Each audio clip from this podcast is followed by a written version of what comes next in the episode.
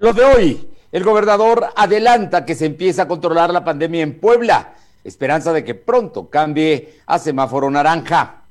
Habrá reforma a pensiones en México, aumenta la aportación de empresarios, se reducen semanas de cotizaciones y se garantizan mejores jubilaciones para quienes menos ganan. Plazas y comercios se preparan para la reactivación económica. Comerciantes piden piso parejo y que también se impida la instalación irregular de tianguis y comercios informales. Hoy en Puebla Tecnológica, Fernando Thompson nos explica por qué Huawei se queda fuera de las redes 5G de Reino Unido. La temperatura ambiente en la zona metropolitana de la ciudad de Puebla es de 24 grados. Lo de hoy te conecta. Hay bloqueos en el puente internacional. Está pidiendo el apoyo de la policía. Noticias, salud, tecnología, entrevistas, debate, reportajes, tendencias, la mejor información. Lo de hoy radio, Lo de hoy radio con Fernando Alberto Crisanto. Es un gusto saludarle. Es miércoles, media semana, miércoles 22 de eh, julio del 2020 y bueno, ya estamos aquí para llevarle toda la información. Ha sido un día de mucha, mucha información, tanto local como federal, y en este momento en la Cámara de Diputados siguen discutiendo quiénes serán los consejeros electorales. Es un asunto que está allá y que precisamente, eh, pues parece que van a llegar acuerdos afortunadamente. Por lo pronto, muchas gracias a quienes nos sintonizan a través de ABC Radio, aquí en Puebla, capital, en el 1280, en la que buena, en Ciudad Cerdán, 93.5, Radio Jicotepec en la Sierra Norte en el 92.7 y Radio Jicotepec en el 570 y mi gente en el 980 de Izúcar de Matamoros. Allá a todos ellos un saludo, habrá información de todas sus regiones y de todo lo que está aconteciendo, así es que vamos a ir de inmediato con, con la información que tenemos lista. Y es que el día de hoy por la mañana el gobernador Luis Miguel Barbosa eh, dio como un adelanto y la verdad es que eh, mucho se le agradece que nos haya dicho que hay la posibilidad de que se esté controlando la pandemia como un primer paso y después, poco a poco, gradualmente, la reactivación económica. Mi compañera Aure Navarro estuvo presente y esto es lo que nos informa. Aure, muy buenas tardes. Buenas tardes. Les comento que después de cuatro meses de pandemia en el estado de Puebla, por fin fue controlada la curva de contagio, al haber iniciado la baja de positivos por coronavirus, abriendo así, dijo el gobernador, la posibilidad de que dentro de poco se logre llegar a semáforo naranja. Por ello, reforzó su llamado a los poblanos para que no abandonen las medidas sanitarias, como respetar el confinamiento, la sana distancia y el uso de cubrebocas. Insistió en no bajar la guardia y destacó que el gobierno que encabeza no considera tampoco aplicar lo que resta de la pandemia el confinamiento obligatorio, porque eso dijo que implicaría la violación de derechos de las personas. Y bueno, bajo este contexto, el gobernador reconoció que si bien el municipio de Puebla concentra el mayor número de contagios. Estos no superan los 769 casos activos de coronavirus. Esto luego de que se diera a conocer que la ciudad poblana se colocó en primer lugar a nivel nacional en relación al número de casos acumulados por este virus, incluso al superar los 10.540 casos por arriba de Iztapalapa en la Ciudad de México, con 10.467, Fernando. Bueno, a ver, entonces, para que nos quede claro, hay visos, dice el gobierno del estado, y ellos tienen la información de que se está controlando, es decir, ya no está creciendo a más de 300 diarios y se está reduciendo, además de que también están bajando el número de, fallecimientos. Y aunque hay más de mil, hay 1018, creo, en este momento internados en los hospitales locales, lo cierto es que hay capacidad para atender. Estamos hablando entonces de que en algún momento, en algún momento, no sabemos cuándo, si será la próxima semana, pero cambiará el semáforo de rojo a naranja. Así es, Fernando, en ese sentido van las, la declaración de este día del gobernador. Él menciona, no da una fecha específica, pero sí menciona que ya su gobierno pues considera o está vislumbrando que el semáforo pase de rojo a color naranja y con eso pues, como bien lo decías, iniciaría ya lo que es la reactivación de las actividades de diferentes giros comerciales sobre todo, pero todo bajo control, Fernando. Estamos en lo cierto, además de que eh, ratificó y fue muy explícito al decir que no, en Puebla no habrá confinamiento obligatorio. La gente se debe quedar confinada o debe quedar en casa o debe evitar salir si es que puede para cuidar su salud, además de que tiene que usar el uso de cubrebocas, el gel antibacterial y todo lo demás, pero nada en contra de sus derechos, dijo el gobernador, así es que ahí vamos, vamos a ver, ojalá, esperemos que, que todo esto se cumpla. Y por otra parte, cuéntanos, ¿cuáles son los datos que se dieron a conocer hoy de los números eh, que eh, en las últimas 24 horas ocurrieron de contagios y fallecimientos?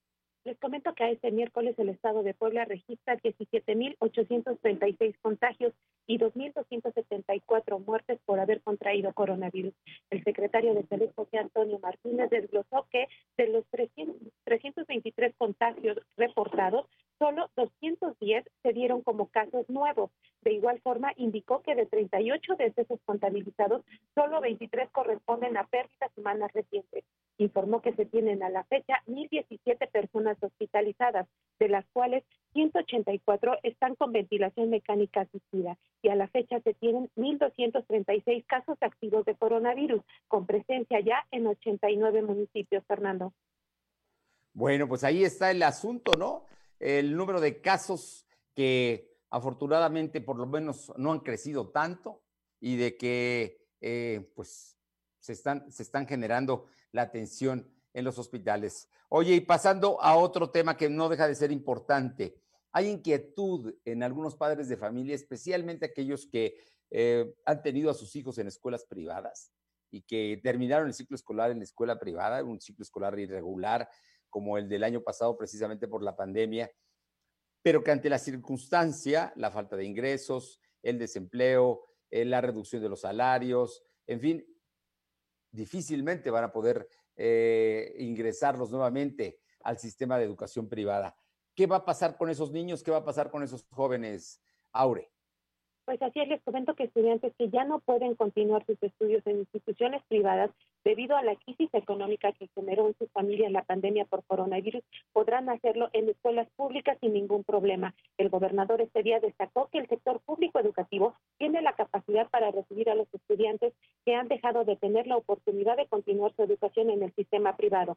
Del manejo de cuotas de inscripción, el gobernador pidió a quienes vean obligados a pagar sumas excesivas, pues a denunciar a directores, maestros y propios padres de familia para impedir dicha advertencia. Indicó que y el acuerdo al que se llegó con el secretario de Educación, José Melitón Lozano, pues fue que las cuotas voluntarias en las escuelas públicas no deben ser una condicionante para el ingreso de los estudiantes. Y con esto, pues también reiteró que todos aquellos estudiantes que estaban cursando su ciclo escolar o que así lo prevían en instituciones privadas, pues ahora lo puedan hacer en las públicas, Fernando. Así es que garantizado la estructura del sistema público de educación está abierto y garantizando que los niños que no puedan sus papás mantenerlos en las escuelas privadas, los puedan inscribir precisamente en las oficiales.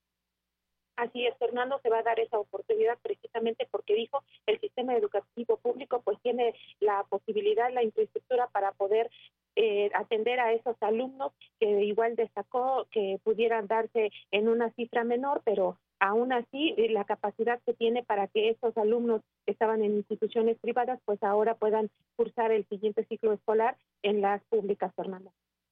Muy bien, muchísimas gracias, Aure. Gracias, buenas Son las dos de la tarde. Buenas tardes, son las dos de la tarde con nueve minutos, dos de la tarde con nueve minutos. Vamos con mi compañera Nayeli Guadarrama. Y es que todavía no hay fecha exacta, pero los empresarios, especialmente los de servicios, los de comercios, se están preparando para regresar y en algunos lugares, como ya vimos en el centro histórico de la ciudad de Puebla, cuando se reabrieron algunas calles, en algunos lugares están cambiando de giro o están apelando a que los servicios que ellos son son esenciales y empezaron a abrir. Cuéntanos todo, por favor, Nayeli. Muy buenas tardes.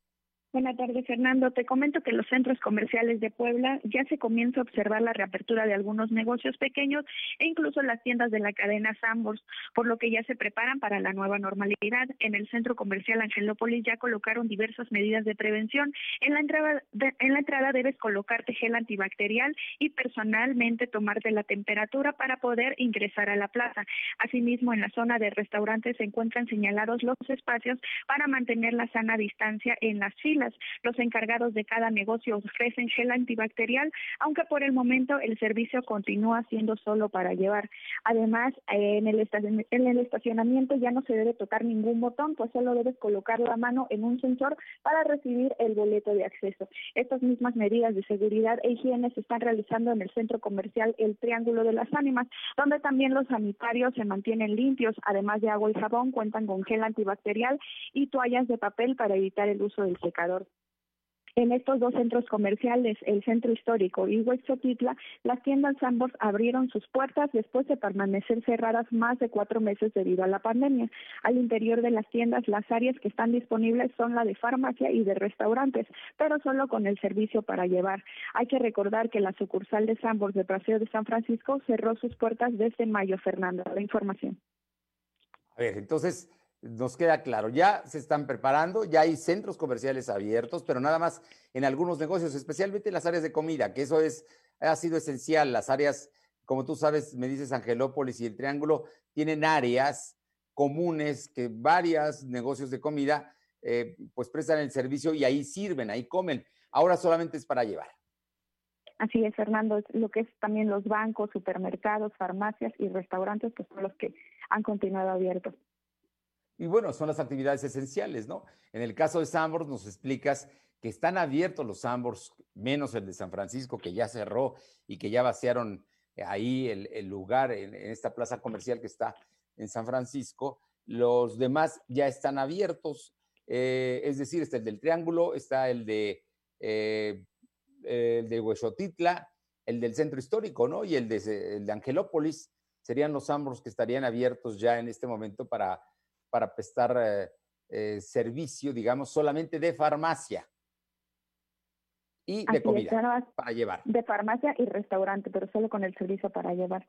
Eh, por otro lado, también te comento, Fernando, que El, bar, el bar Bambuco se sumó a los negocios de la capital poblana que ya no resistieron la crisis económica, porque azota al Estado por la pandemia y cerró sus puertas. A través de su página de Facebook, el bar que llevaba 16 años brindando un servicio dio a conocer este cierre. Este bar se ubica en la avenida Juárez y se encuentra ya desmantelado e incluso ya tiene un letrero que anuncia la renta del local. Bambucos, al igual que muchos otros lugares, trató de adaptarse a las ventas para llevar y a domicilio. Sin embargo, pues no resistieron la falta de clientes y tuvo que cerrar sus cortinas, Fernando. Bueno, uno más. Nada más, Fernando. Digo, es uno más, uno más que uno más que cierra, que cierra, un negocio más que cierra. Muchas gracias, Nayeli. Gracias, Fernando. Son las dos de la tarde con 13 minutos, dos con 13. De hoy es estar bien informado. No te desconectes. En breve regresamos. Regresamos. Llegaron a Coppel las promociones. Vende el 4 al 31 de julio del 2020 y estrena colchón con hasta 30% de descuento. Y una increíble pantalla con hasta el 40% de descuento. Recuerda que con tu crédito Coppel es tan fácil que ya lo tienes. Mejora tu vida. Coppel. Consulta códigos participantes en tienda y coppel.com. En la temporada de lluvias, tu seguridad y la de los tuyos es lo más importante. El viento extremo y las grandes cantidades de agua reblandecen la tierra, arrastran objetos, provocan inundaciones y desbordan ríos y lagos. Infórmate y atiende las indicaciones oficiales. Ten a la mano un kit de emergencias, ponte a salvo. Y sobre todo, no intentes cruzar ríos, arroyos o pasos a desnivel. Con agua trabaja 24 horas al día por ti. Ayúdanos a protegerte. Gobierno de México. Que estrenar sea tan fácil como solicitar tu crédito Coppel. Anímate, busca y compra. Así de fácil. Porque con tu crédito Coppel encuentras lo que quieres con la facilidad de pago que necesitas. ¿Qué esperas? Solicítalo ya. Crédito Coppel. Tan fácil que ya lo tienes. La pandemia del coronavirus causa graves consecuencias al mundo y a México. Pero también despierta solidaridad, unidad desde la familia. Sacude conciencias y estructuras y nos coloca ante una oportunidad de trabajar en la recuperación de un nuevo orden. Más justo, equilibrado y de oportunidades para todos. En el Senado haremos nuestra parte con responsabilidad. Con el compromiso de lograr un México más fuerte, solidario y justo. Senado de la República. Cercanía y resultados. Yo como madre no estoy muy segura de mandar a mi hijo, estoy checando la posibilidad, aunque pierda el año, porque se ve un incremento importante en el número de, de funciones por COVID y es una situación preocupante. Lo de hoy eres tú. Tu opinión nos interesa. Deja tu mensaje vía WhatsApp al 2223 2375 83. Comparte tus imágenes y tus reportes por Telegram al 2223 2375 83. Lo de hoy es estar bien informado. Estamos de vuelta con Fernando Alberto Crisanto. La tecnología es lo de hoy. Mantente conectado. Bien, y volvemos, volvemos. Todos los miércoles está con nosotros y la verdad es que es un gusto y un lujo tener al maestro Fernando Thompson, director general de Tecnología de la Información de la Universidad de las Américas Puebla, uno de los CEOs más importantes que hay en el continente en esta especialidad. Él dirige la tecnología de la información en la UDLAP. Y bueno, hoy en Puebla Tecnológica, Fernando Thompson nos explica por qué Huawei, este gran consorcio, marca china de em, teléfonos, computadoras y una serie de servicios, por qué Huawei se queda fuera de las redes 5G de Reino Unido. Fer, muy buenas tardes. ¿Qué tal amigos? ¿Qué tal Fer Crisanto? Al mejor estilo de las películas de misterio, fíjese, y espionaje. La semana pasada, los titulares de las noticias incluían el anuncio del Reino Unido de tomar una serie de medidas que eliminan a Huawei de sus redes 5G. Con esto aumenta la presión sobre los países de la Unión Europea en un momento crucial para esta empresa que continúa expandiéndose.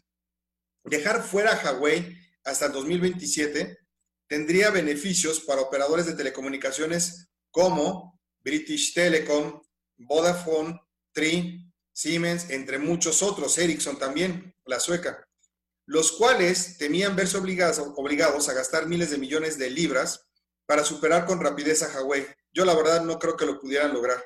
Y es indudable que esta decisión simplemente va a retrasar el desarrollo del 5G en ese país, en el Reino Unido. El secretario de Cultura del Reino Unido, Oliver Dowen, dijo que se retrasaría entre dos y tres años y con costos adicionales hasta 2.500 millones de dólares. No sé quién los vaya a pagar, pero tengo idea de quién lo va a hacer.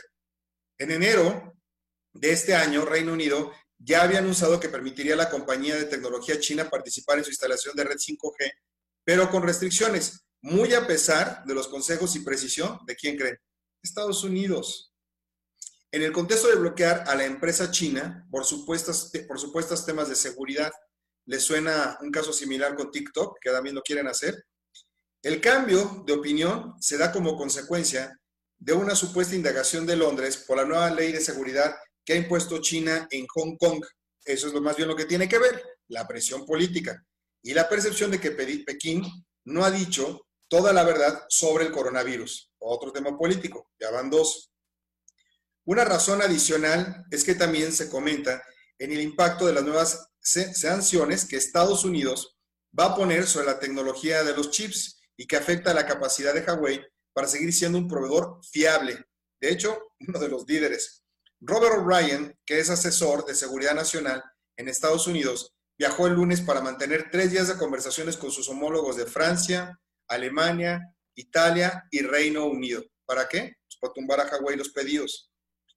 Huawei sigue participando estrechamente tanto en las redes 4G existentes, que es la tecnología que todos tenemos, bueno, a veces, porque luego pasamos hasta 3G, g como el despliegue previsto de la 5G, que es una red, amigos, mucho más rápida de lo que jamás habíamos imaginado. Por ejemplo, Suecia, España, Austria y Hungría ya están entrando, por ejemplo, con 5G, ya quieren entrar. En ese mismo orden, el jefe de la Autoridad Francesa de Seguridad Cibernética ha descartado la prohibición total de Huawei y la alemana Deutsche Telekom, el mayor cliente de Huawei en Europa, ha argumentado firmemente en contra de cualquier prohibición total. O sea, los alemanes, digamos que tienen su propia opinión e inteligencia.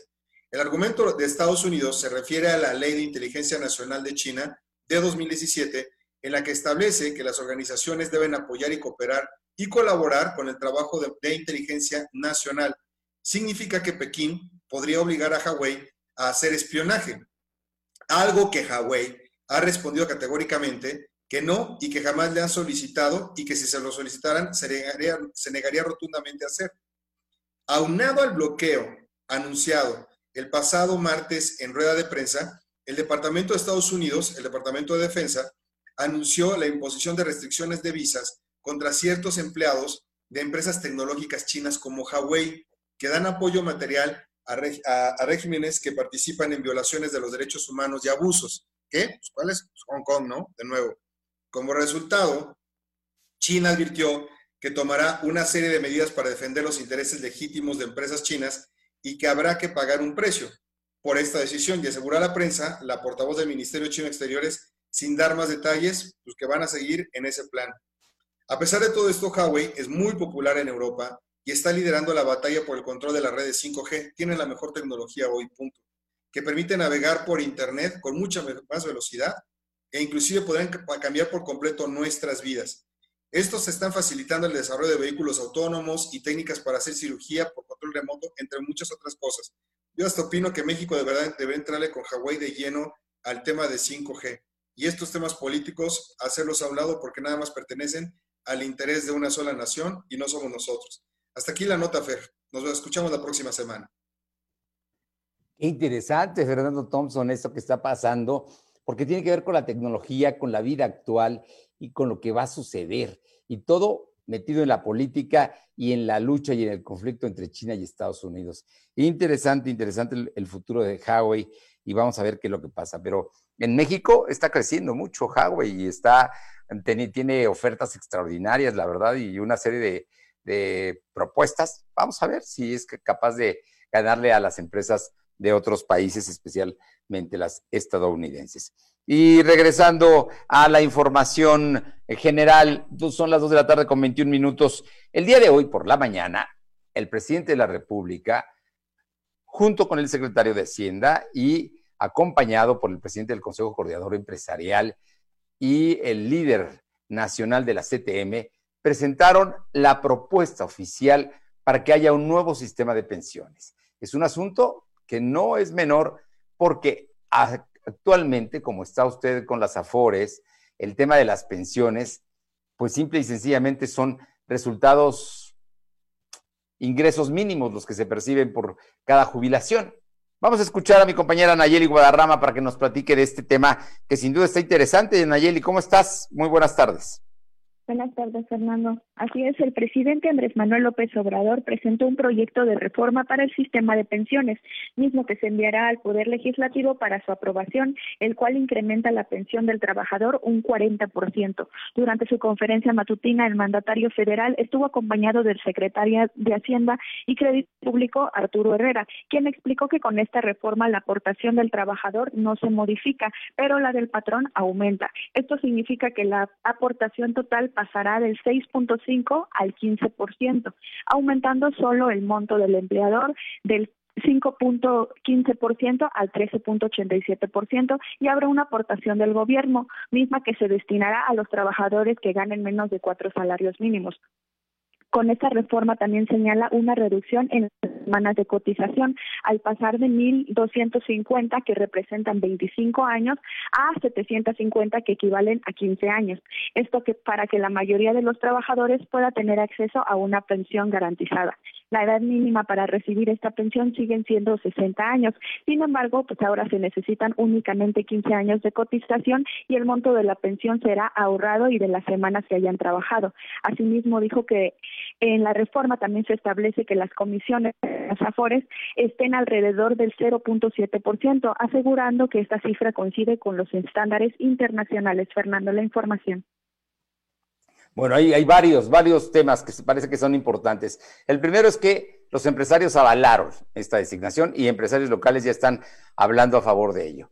Segundo, los sindicatos están conformes y eh, lo, lo, tomaron de buen modo y también localmente ya los están apoyando. La intención es que bajen las semanas de cotización para jubilarse. Ahora, alguien que tenga 15 años de trabajo continuo cotizando podrá tener derecho precisamente a una eh, pensión, a, una, a un pago cuando se jubile. Ese es, un asunto porque habrá ahorrado y van a aumentar las tasas que van a aportar el gobierno y los empresarios. Así es que por ese lado parece que es, importante, pero lo más importante es que la gente que menos gana, la gente que gana hasta cuatro salarios mínimos, va a poder jubilarse con casi el mismo salario con el que va a recibir de pensión casi el mismo salario que recibía al final de su trabajo. Así es que, pues parece que va, bien, que es, una buena propuesta,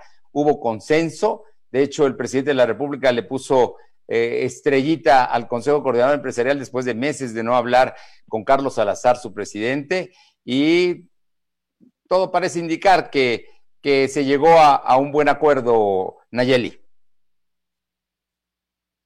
Así es, Fernando, es una buena noticia para todos los trabajadores. Esperemos, esperemos que todo se traduzca en beneficios. Te agradezco muchísimo. Muy buenas tardes. Es la nota del día. Por cierto, en la misma conferencia mañanera, el presidente de la República descalificó a Arturo Herrera, el secretario de Hacienda, el día de ayer. Había dicho en una reunión con industriales de la transformación que el uso del cubrebocas iba a ser parte de la reactivación económica. Cuando hoy se lo preguntaron al presidente López Obrador, dijo, no, no creo, si así fuera, yo ya me lo hubiera puesto. Dice, es más, no creo que lo haya dicho. Y le tuvo que decir a su secretario, ¿lo dijiste? Y el secretario tuvo que aceptar que sí lo había dicho. Pero en fin, son situaciones. Lo pusieron en ridículo al secretario, lo regañaron en público el presidente de la República. Nada más ni nada menos. Pasando a otros temas, son las 2 de la tarde con 26 minutos. Vamos con mi compañera Alba Méndez.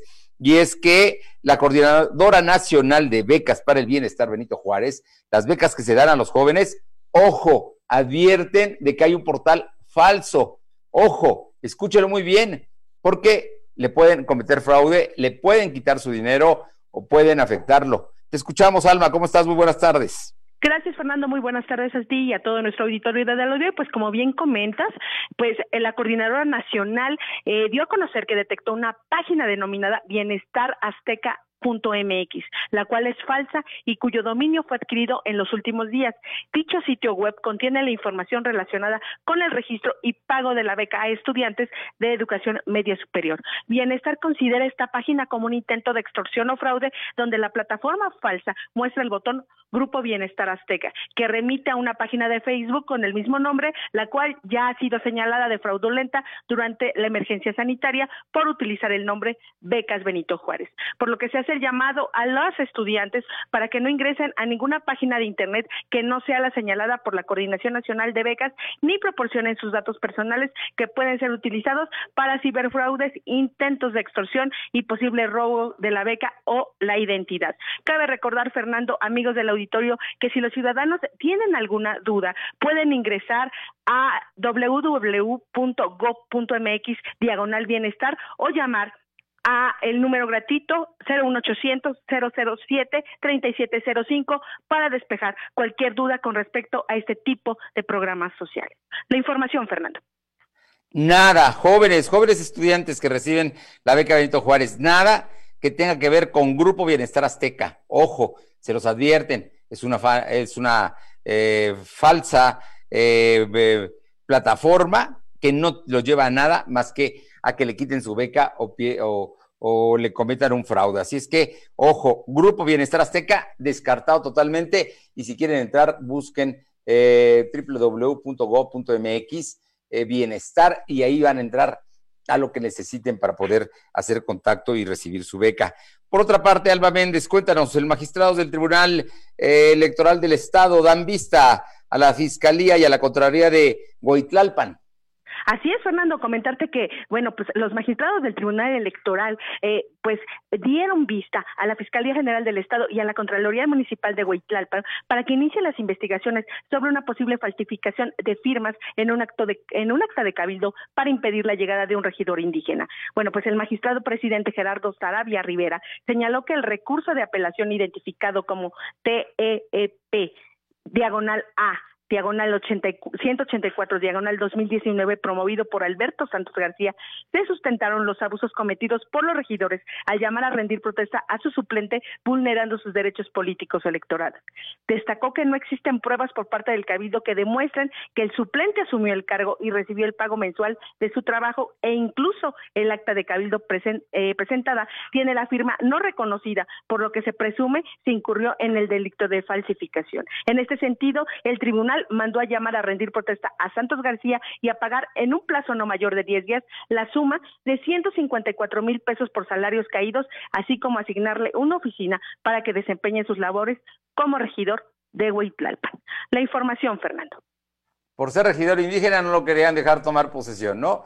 Finalmente le, lo van a, van a obligar a las autoridades a que lo haga y además le tienen que pagar los salarios caídos. Pues me parece de plena justicia esto que está haciendo el Tribunal Electoral. Oye, y por otra parte, cuéntanos, ya hay reacciones a la propuesta presentada ayer por el diputado panista Osvaldo Jiménez.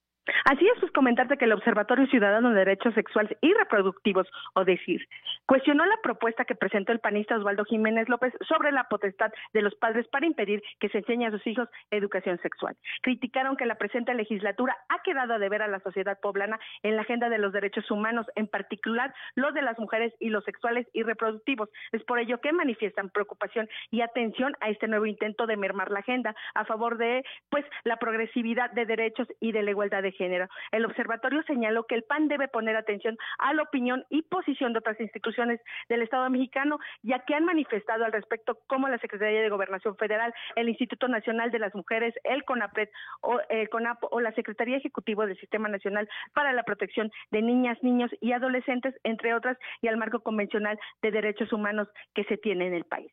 La información, Fernando. Muchas gracias. Son las 2 de la tarde con 31 minutos, 2 con 31.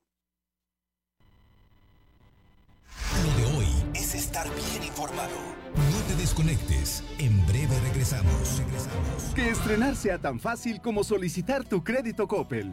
Anímate, busca y compra. Así de fácil. Porque con tu crédito Coppel encuentras lo que quieres con la facilidad de pago que necesitas. ¿Qué esperas? Solicítalo ya.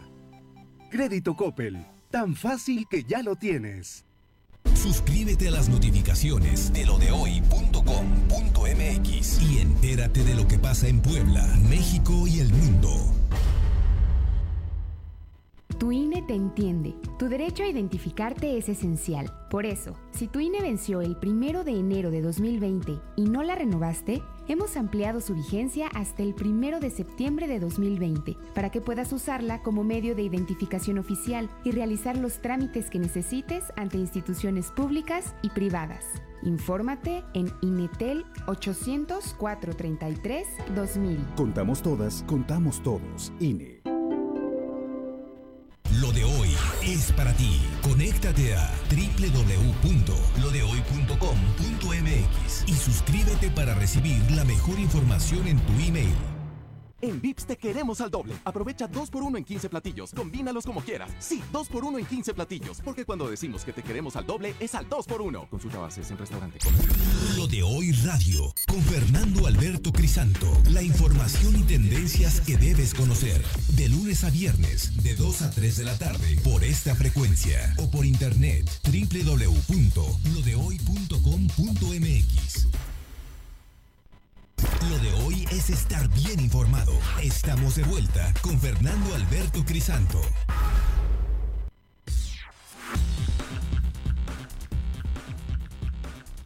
Son las 2 de la tarde con 34 minutos y le agradezco muchísimo a un querido amigo Armando García Pedroche, presidente del Consejo Ciudadano de Seguridad y Justicia de Puebla, poder platicar el día de hoy de un tema que a todos nos interesa, la seguridad pública. Y es que hay en tema de la incidencia delictiva en Puebla durante el primer semestre del año. Hay cifras y datos duros y parece que son buenos. Armando, ¿cómo estás? Muy buenas tardes. ¿Qué tal, Fer? ¿Cómo estás? Buenas tardes. Pues qué gusto saludarte y para platicar de este, que es un tema que eh, me consta, has sido un hombre dedicado los últimos años, estás muy atento y muy pendiente y la seguridad pública es un tema de agenda básico eh, en Puebla y en el país. Sí, de acuerdo. Mira, eh, como, como apuntabas, ¿no? En este, este corte que estamos haciendo en este momento, el primer semestre del año, eh, y comparándolo con el, con el mismo periodo de 2019, año contra año, eh, hay una baja en prácticamente todos los delitos, ¿no? O sea, eh, realmente son pocos en los que no bajó. si tomamos en cuenta la comparativa entre los últimos dos meses, o sea, junio contra mayo de este año de 2020, eh, no se registra baja en todos, pero en la mayoría, ¿no?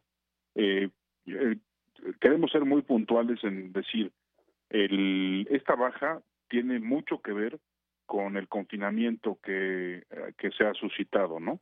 no, no, no, no quiere decir que no seamos optimistas y que no estén funcionando eh, las estrategias, pero habrá que ver cuando regresemos al, a la normalidad o regresemos a nuestras actividades, cómo se comporta. Eh, yo solamente quisiera resaltar en este momento un tema, ¿no? Que es el tema de violencia familiar, que es un tema que no es, es el único delito, no, de los muy pocos que no han bajado, que se mantienen al alza, permanentemente al alza, y el tema de feminicidios. Esto para poner en la mesa el tema de violencia contra la mujer que existe en, en Puebla, ¿no? En, el estado y en, y en la ciudad.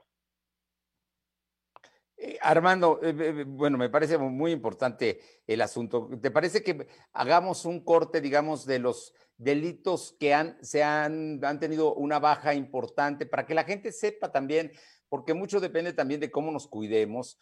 Es una corresponsabilidad el tema de la seguridad, si bien le toca la parte más importante a los gobiernos estatal y municipal y federal, lo cierto es que también los ciudadanos de alguna manera, pues participamos en ello, ¿no? Y hay que cuidarnos más. Pero el hecho de que estén bajando, esperemos que esa tendencia y esa tasa se repitan cuando se empiece a volver a la reactivación económica. ¿Cuáles son los delitos que, digamos, importantes que han sufrido estas eh, reducciones de las que me platicas en el primer semestre de este año en comparación con el 2019? Mira, los que estamos monitoreando permanentemente, que son los delitos que más impactan o que más se ven, desde luego el, tema de homicidio, que está un 20% bajo con respecto al mismo periodo del año anterior, el homicidio eh, doloso. Luego, un tema que hemos estado nosotros eh, correteando durante años, el tema de robo a transporte de carga, eh, está 60, eso es, es, una tendencia que desde que inició el año viene a la baja. Eh, la comparativa de año contra año es de menos 60% en, en el mismo. Bueno, y ahí sí el gobierno tiene mucho que ver, ¿eh? Digo, la verdad. Por supuesto. Porque tiene que cuidar las carreteras, ¿no? Correcto, correcto. Este, insisto, es un tema que nosotros tenemos, bueno, yo personalmente y en el Consejo tenemos cuatro años de estar con distintos tipos de estrategias que involucran a las autoridades, a los municipios, a los operadores de las carreteras y desde luego a las compañías o, la, o los transportistas, ¿no? Entonces eso es algo que sí está dando resultado porque sí hay una baja importantísima en, robo a transporte de carga, ¿no? Importante, qué bueno, qué bueno que nos subrayes y que nos comentes. ¿Algún otro? desde luego. Mira, otro otro tema que eh, nosotros también eh, monitoramos permanentemente, que es un es un delito que aunque no es de alto impacto, pero lastima muchísimo a la gente, el robo eh, robo en transporte público colectivo. Aunque aumentó en el último mes un muy marginal en lo que en, la comparativa de año contra año que también hay que tomar en cuenta que fue por la reducción en movilidad hay un 60% de disminución año contra año. También es muy importante ese muy muy importante porque además estás hablando de que es a la gente que menos tiene a la que le pega este tipo de, de asaltos no que por cierto el día de ayer escuchaba yo eh, de un asalto que se había cometido por ahí por Santa María la colonia Morelos donde habían participado niños y adolescentes, ¿no? Digo, ese tipo de fenómenos son los en los que hay que estar muy atentos, ¿no? Por eso tan sensible y tan importante que ustedes lo, tomen en cuenta. Sí, de acuerdo. Y un tema que... Oye, ¿y algún otro, algún otro delito? El, el, robo de auto, de autopartes, el secuestro. ¿Cómo vamos Mira, en esto? El, el, secuestro también es un tema que te iba a comentar justo ahorita, aunque sufrió aumento en el último mes. Eh, la comparativa de año contra año es 75% menos. Eh, también es, algo que hay que resaltar, ¿no? Sí, desde luego. Sí, claro. y eso tiene que ver mucho también con que haya castigo, con que no haya impunidad. Eso, eh, eso, es el chiste, ¿no? Yo creo que eso se resume todo, ¿no?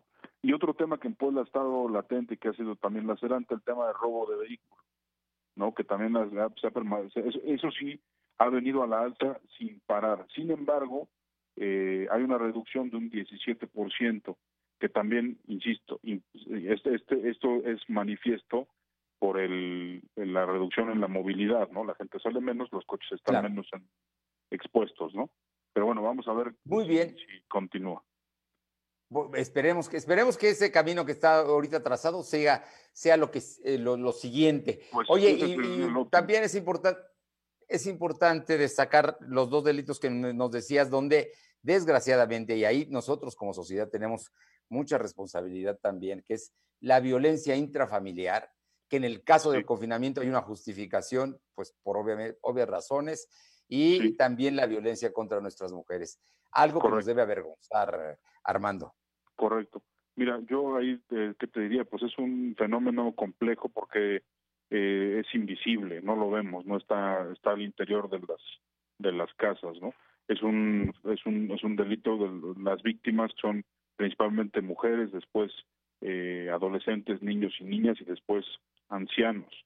Eh, entonces, pues eh, aquí el tema es ser más empáticos con lo que pasa a nuestro alrededor, con lo que pasa en las familias, en las propias, en las familias que están cerca de nosotros, familiares y amigos, eh, y no dejar, porque si nosotros además ponemos en la mesa la cifra negra, que es en muchos casos alrededor del 90%, imagínate el tamaño del problema.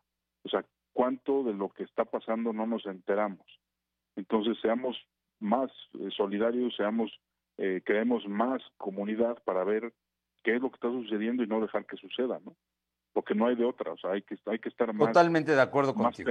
No hay de otra, ¿eh? Ahí los responsables somos los que estamos adentro de la casa. Correcto. Y, y no, hay, no hay manera de decir otra cosa. Armando, un favor enorme. ¿Nos puedes dar los números en cuál la gente puede acercarse al Consejo de Seguridad y precisamente pidiendo justicia, haciendo denuncias, estableciendo comunicación con ustedes? Porque me parece que es muy importante todo el trabajo que está haciendo el Consejo Ciudadano de Seguridad y Justicia en Puebla. Por supuesto, mira, el Consejo tiene un ministerio público eh, al interior. Eh, eh, la mayoría de los delitos se pueden denunciar en el Consejo a través del, teléfono, ni siquiera tienes que ir, te lleva eh, 20 o 30 minutos levantar tu denuncia y solo tienes que ratificarla en, en un día y hora que te convenga eh, a ti según tus actividades. El teléfono del consejo es 222 3099 099 los siete días de la semana, de las 7 de la mañana a las 11 de la noche. Oye, pues, Tenemos todo tipo de asesoría jurídica y psicológica. Me parece que es muy importante que la gente lo, lo tenga en cuenta. Es el 222-399-399. 3099, 3099. 3099, 3099. Exactamente. Es, importante, ¿no? Para que, para que la gente lo tenga, lo tenga, porque pues es una forma, una forma de respaldar y de apoyar a la gente que tiene algún problema especialmente con la justicia y de inseguridad. Armando García Pedroche, presidente del Consejo Ciudadano de Seguridad y Justicia de Puebla, como siempre, un gusto saludarte y seguimos en contacto. Claro que sí, Fer. Te agradezco mucho el espacio y estoy a la orden. Un fuerte abrazo, gracias. Son las 2 de la tarde con 42 minutos, 2 con 42 minutos. Vamos con mi compañera Aure Navarro para que nos informe porque el gobierno del estado inició la búsqueda para detener a los responsables de haber vendido alcohol adulterado. ¿Sabe? No, bueno, los que vendieron alcohol adulterado, ¿verdad? ¿Sabe dónde lo sirvieron? En un velorio. Te escuchamos, Aure. Buenas tardes, pues les comento que el gobierno del estado inició la búsqueda para detener a los responsables de haber vendido alcohol adulterado en el municipio de Soquiapan, el cual provocó la muerte de dos personas de las cinco que fueron intoxicadas. Los lugareños ingirieron esa bebida adulterada al haber acudido a un velorio en la comunidad de San Antonio Buenavista Soquiapan. Así lo confirmó ese día el secretario de Gobernación David Méndez Márquez. Detalló que a partir de que estas cinco personas empezaron a sentir mal, acudieron al médico y fueron canalizados de inmediato a diferentes hospitales para su atención por intoxicación. Reiteró que una de las personas está en el nosocomio de Zacapuazla y dos más en instalaciones del Instituto Mexicano del Seguro Social. Por su parte, el gobernador dijo que al igual que pasó en el mes de mayo, donde por un hecho igual a este se registraron 103 personas intoxicadas, de las cuales 77 perdieron la vida, pues se actuará de misma forma para dar con los responsables de haber originado la muerte ya de dos personas en Sociapa, Fernando. Bueno, pues ahí está. Por el momento van dos fallecidos, pero por lo menos cinco personas consumieron este alcohol. Así es, una de ellas, de las tres personas que están hospitalizadas, dijo que una de ellas pues está de gravedad. Sin embargo, bueno, pues ya se tienen dos decesos confirmados. Bueno, pues eh, debemos estar muy, muy atentos. Y pasando a otros temas, el día de hoy el secretario de Gobernación habló del asunto de los tianguis, porque de pronto pareciera que se salen de control en la instalación cotidiana, no solamente en Puebla, sino en muchos otros municipios. Efectivamente para que el comercio informal con giros esenciales pueda seguir sus ventas durante la contingencia sanitaria por coronavirus, el gobierno del estado dispuso que solo deben instalarse al 30% del total de sus agremiados. Este día el secretario de Gobernación David Méndez Márquez informó que esta medida se ha logrado pactar con 16 organizaciones tianguistas que se han comprometido a respetar los protocolos establecidos por la emergencia sanitaria. Confirmó también que en el acuerdo pues incluyen organizaciones que se instalan en el centro histórico, a las que se les permitirá, dijo, lleven a cabo la venta para llevar de chiles en hogada. Esto por ser considerado como un alimento y estar dentro de la clasificación de productos esenciales durante la pandemia por coronavirus. Puntualizó que el comercio informal pues ha respondido positivamente al llamado del Estado. Incluso destacó que estos tianguis pues han empezado a crear comités de cultura de salud que involucra pues tener la vigilancia para que se respete tanto el uso de gel antibacterial hasta la sana distancia y portar el cubrebocas, Fernando.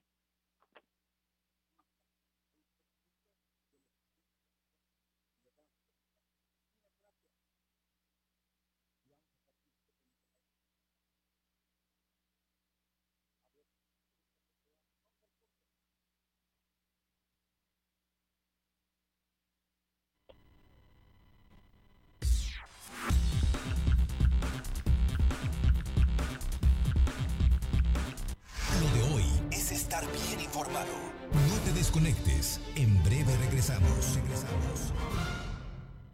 Los mexicanos somos como las montañas de nuestro país. Nos levantamos sobre la tierra cuando parece que no hay camino. Como los ríos, somos una corriente que nada ni nadie puede detener.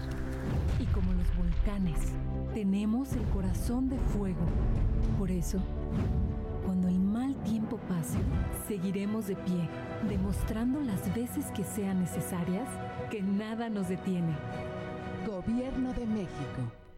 Escúchanos en Spotify. Búscanos como LDH Noticias. Que estrenar sea tan fácil como solicitar tu crédito Coppel. Anímate, busca y compra. Así de fácil. Porque con tu crédito Coppel encuentras lo que quieres con la facilidad de pago que necesitas. ¿Qué esperas? Solicítalo ya. Crédito Coppel. Tan fácil que ya lo tienes. Suscríbete a nuestro canal de YouTube. Búscanos como La CNDH llega a 30 años y se propone un cambio de fondo con el objetivo de ser más eficaz en la defensa y protección de los derechos humanos y así transformarse en una auténtica defensora del pueblo. Es momento de reivindicar y dar una nueva dirección a la CNDH para dejar la simulación y actuar en favor de la defensa y protección de los derechos humanos con la austeridad que exige el momento que vivimos en México. Comisión Nacional de los Derechos Humanos, 30 años, defendemos al pueblo. Ya están en Coppel las promociones en línea blanca. Descubre los precios que tenemos para ti en refrigeradores, lavadoras y estufas de la marca Mave, Daewoo, Whirlpool y Samsung. Compra el que te falta con hasta el 25% de descuento y recuerda que con tu crédito Coppel es tan fácil que ya lo tienes. Mejora tu vida. Coppel. Vigencia del 18 de julio al 2 de agosto del 2020. Consulta códigos participantes en tienda y coppel.com. Lo de hoy radio con Fernando Alberto Crisanto. La información y tendencias que debes conocer. De lunes a viernes, de 2 a 3 de la tarde, por esta frecuencia o por internet www.lodehoy.com.mx. Lo de hoy es estar bien informado. Estamos de vuelta con Fernando Alberto Crisanto. Bien, una disculpa, una disculpa por los que tuvimos un problema con el micrófono, pero ya estamos aquí nuevamente y contribuyendo a tu economía, lo de hoy noticias eh, y el chalán de la central te regala una despensa. Danos tu recomendación en Facebook, envía la captura de pantalla al WhatsApp 22 23 23 75 83 con tu nombre completo, tu dirección y el chalán te va a llevar la despensa hasta tu casa. Cuida tu salud y la de tu familia. Yo me quedo en casa, así es que una despensa en este momento gratis al 22 23 23 75 83. Mándanos tu recomendación en Facebook a este WhatsApp. Y vámonos con más información. Vamos con mi compañera eh, Paola Aroche hasta Atlisco. Paola. Tal muy buenas tardes y comentarles que después de que la Secretaría de Gobernación del Estado estuviera en el municipio de Atlisco para solicitar a los restaurantes que acaten las normas y seguir con las indicaciones y con ello evitar mayor contagios por el COVID-19, los prestadores de servicio dijeron que debe ser un piso parejo para todos, ya que no solo a los negocios establecidos se les está obligando a cumplir con estas normas, pero no están viendo que hay muchos vendedores ambulantes y también el tema del tianguis. Y es que estos prestadores de servicio también comentaron que están bajo la lupa, pero no es lo mismo con los vendedores ambulantes y con la gente que está vendiendo en el tianguis. Mencionaron que ellos cumplen con todas las normas, como el uso del gel antibacterial, la mascarilla, la sana distancia, el tapete sanitizante, todo lo que se les ha solicitado para poder eh, continuar y en un momento poder abrir. En cambio, con los tianguistas no están cumpliendo ni con el 50% de las normas establecidas, esto, y pero sí les están dejando vender. También dijeron que eh, pues están eh, sujetos a cumplir con todas las reglas que pide el gobernador del estado, pero también que sea o que voltee la mirada para la gente que está vendiendo en la esquina las memelas o los tacos o la misma gente que está dentro del tianguis. Y es que en el tianguis que aquí en Atlisco se coloca los martes y los sábados, hay cientos de personas que no utilizan el cubrebocas, no utilizan el gel antibacterial, no utilizan la sana distancia y en estos puntos no se les está haciendo la recomendación de vida ni por parte del gobierno del estado ni por parte del gobierno municipal. Eso es lo que dijeron los mismos em, eh, trabajadores, los mismos eh, restauranteros que el día de ayer pues se vieron obligados a bajar otra vez sus cortinas por este tema de la pandemia. Oye, de todas maneras, ya hoy eh, la secretaria de Gobernación habló de que se va a limitar al 30% el tamaño de los tianguis. ¿eh? Oye, por cierto, ¿qué está pasando en la plazuela del productor? Y bueno, pues hablando de este tema, se ha presentado algunas inconformidades por parte de algunos productores de la plazuela del productor. Y es que hay que recordar que desde que se inició con el tema de la pandemia, se hizo o se comenzaron a hacer algunos filtros eh, por parte de los mismos productores donde la entrada para esta plazuela es en punto de las 5 de la tarde. Eh, a partir de esta hora tienen que pasar por al menos cuatro filtros de, seguridad en donde se les solicita que lleven el cubrebocas, gel antibacterial y presenten su credencial que están afiliados a esta plazuela del productor. Esto ha molestado a un grupo reducido de productores que dicen pues que se mantienen mucho tiempo en el sol, en la fila y que ellos no quieren hacer caso a estas indicaciones, quieren llegar y directamente entrar sin que se les pida toda esta documentación, el uso del cubrebocas, por lo que el mismo... Pero lo tiene que eh, cumplir, ¿no? Efectivamente es lo que dice el, administrador de esta zona, Lorenzo Díaz Ortega, que no por unos cuantos van a tener que eh, pues quitar todas estas normas que les ha ayudado bastante, sobre todo para proteger la salud de quienes llegan a comprar y llegan a vender a esta plazuela del productor. Importante que así suceda. Muchísimas gracias, Paola. Buenas tardes. Vámonos rápidamente con mi compañera Aure Navarro y es que hoy la presidenta municipal de Puebla puso en marcha un plan verde, un plan de recolección de basura. Cuéntanos. Así es, debido a que cada poblano genera un kilo de basura por día, provocando que el relleno sanitario Chiltepeque lleguen hasta 1.700 toneladas de residuos mezclados de todo tipo, entre los que se incluye también los cubrebocas que son ocupados por la pandemia por coronavirus, pues la alcaldesa Claudia Rivera Vivante presentó precisamente este programa de puntos verdes, Fernando. La autoridad, esto, bueno, mencionó que se tenía al inicio de la administración 32 puntos y pues ya se llegó a 82 puntos verdes, que son de acceso fácil a los ciudadanos para que estos puedan, en lugar de tirar la basura en la calle, pues depositarla en estos contenedores que ayudarán a cumplir con las tres R, reutilización, reducción y reciclaje de basura. La le expuso que habrá una campaña intensiva para que los 1.7 millones de capitalinos conozcan la ubicación de estos puntos verdes, sobre todo porque este programa ha sido pues como uno de los 500 mejores de Latinoamérica Verde. Y bueno, con esta medida se tiene la meta de pasar de un reciclaje del 2% al 20%, Fernando. ¿Dónde van a estar estos puntos verdes, estos eh, contenedores? Algunos de los puntos que dieron a conocer dijeron que iban a estar en colonias, barrios, juntas auxiliares y centros comerciales como La Paz, Aquiles Cerdán y Belisario Domínguez, así como en bosques de San Sebastián, San Baltasar, Campeche, San Francisco Totimihuacán, Guadalupe Hidalgo, Infonavit, Loma Bella, Guadma Periplaza, Gran Bodega Balcones, Bodega Urrera Xenaca y San La Noria, por mencionar algunos. Pero los capitalinos podrán ingresar a la página limpia.pueblacapital.gov.mx para poder conocer la ubicación de alguno de estos contenedores, Fernando. ¿Y cuándo puedes llevar la basura y cómo la debes llevar? Que es la otra, ¿no? Para que sea realmente el problema del el tema del reciclaje y el tema de la recuperación y, y tener mejor, más limpia Puebla. Muchas gracias, Aure. Gracias. Vámonos finalmente con Ayeli Guadarrama para que nos cuente de que las escuelas no están cumpliendo con el tema que dijo la SEP sobre las cuotas de inscripción. Te escuchamos, Nayeli. Bueno, creo que tenemos problemas con Nayeli. Nayeli, ¿estás ahí? Así es, Fernando. Te comento que los padres de familia revelaron a lo de hoy que al parecer algunas escuelas no están respetando las indicaciones de la SEP en el cobro de cuotas, pues no están, no están otorgando facilidades de pago e incluso aumentaron el monto del ciclo escolar anterior. Padres de familia revelaron que en el CENCH el monto del cobro será de dos mil pesos por alumno. Destacaron que la institución pública no otorga facilidades de pago, tal como lo indicó la SEP estatal. En el caso del colegio privado Nuevo Milenio, el monto asciende a seis mil pesos por alumno cantidad que les cobraron desde principios de junio y que incrementó en comparación del ciclo escolar pasado. Diversos padres de familia se quejaron por este incremento, sobre todo porque muchos se quedaron sin empleo debido a la pandemia. Ante esto, la institución solo les otorgó el 5% de descuento a los que pagaran a principios de junio, descuento que no incluyó a los alumnos del pecados.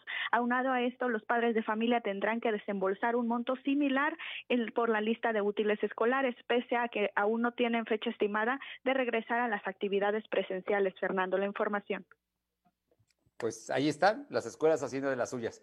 Gracias, Nayeli. Los deportes. Lo de hoy es pasión y la pasión está en juego. Paco Herrera, muy buenas tardes. Paco, ¿cómo te va? Fernando, buenas tardes. Bueno, pues aquí con la información de los deportes, eh, se estaba programado para mañana el arranque de la Liga MX con el partido entre Bravos del FC Juárez y el Atlético de San Luis, pero hace menos una hora la Liga MX pospuso para el lunes este partido, ya que se dieron 10 casos positivos de COVID en el cuadro fronterizo. De momento, el duelo está reprogramado para el lunes, aunque esto dependerá de la evolución de los casos en el equipo. Eh, el, hay más positivos. Oye, pero se supone que ya estaban todos controlados, que ya habían hecho pruebas, que las cosas iban mejor, ¿no? Diez casos nada más en Bravos de Juárez. Diez casos en Bravos de Juárez y además hay cinco en Atlas, en Necaxa, tres en Chivas y Monterrey y uno en Tigres. Es particularmente interesante lo de Necaxa y Tigres porque juegan el viernes a las siete y media de la noche. Entonces también puede ser que se posponga ese partido y de esta manera quedaría como único juego del viernes el partido entre Puebla y Mazatlán que está programado para las nueve y media del viernes, aunque se siguen haciendo pruebas en todos los equipos. Oye, cuéntanos, la selección mexicana regresa. La selección mexicana ya había anunciado un partido contra Holanda el próximo 7 de octubre para jugarse en Ámsterdam, que es fecha fija, pero podrían tener un partido de preparación antes en la Ciudad de México. Este sería el 30 de septiembre ante Costa Rica, posiblemente en el Estadio Azteca, con puros futbolistas de la Liga MX y de la Liga de Costa Rica, porque no es fecha fija, entonces no pueden convocar a los que juegan en el extranjero. Pero bueno, sería el regreso oficial de esta selección que con el Tata Martino ha tenido muy poca actividad por, por el tema de la pandemia. Bien, bueno, y por otra parte, las ligas europeas, Italia e Inglaterra ya están a punto de terminar. Así es, acá está jugándose la fecha 35 de la Liga Italiana y hace unos minutos terminó el juego donde el mexicano Irving El Chucky Lozano fue titular de nueva cuenta, aunque su equipo no pudo esta vez conseguir la victoria, cayeron 2-1 ante el Parma y se mantienen en este momento en el, en el puesto 7 de la liga, aunque ya tienen asegurado su boleto a la Europa League por haber ganado la Copa. En otro partido, este terminó hace ratito también el juego entre Manchester United y West Ham y están jugando en este momento Liverpool y Chelsea. Se está poniendo muy interesante a falta de una fecha en Inglaterra. El, ya sabemos que Liverpool es campeón, pero todavía se están jugando los puestos para la próxima Champions y la Europa League, donde seguramente estará el Wolverhampton de Raúl Jiménez. Oye, sin duda, pues son protagonistas, ¿no? Los ingleses son protagonistas en la Copa Europea. Muchísimas gracias, Paco. Nos encontramos mañana. Hasta mañana, Fernando. Y le aviso que el avión presidencial ya regresó a México tras 19 meses en California. Sí, el avión que tenía que usaba Peña Nieto ya está en México y ya van a explicar. El próximo lunes el presidente López Obrador dará conferencia de prensa en el avión que le estoy comentando, ese que iban a rifar y que no se va a rifar y que iban a vender y no se ha vendido y le ha costado millones de millones de pesos a México mantenerlo allá en California. Ya mejor lo regresaron a México. Nos vamos, gracias por haber estado con nosotros mañana en punto de las dos. Lo de hoy, radio, aquí con usted. Por lo pronto, quédate en casa. Hay que cuidarnos. Hasta mañana. Gracias. Fernando Alberto Crisanto te presentó Lo de hoy radio. Lo de hoy.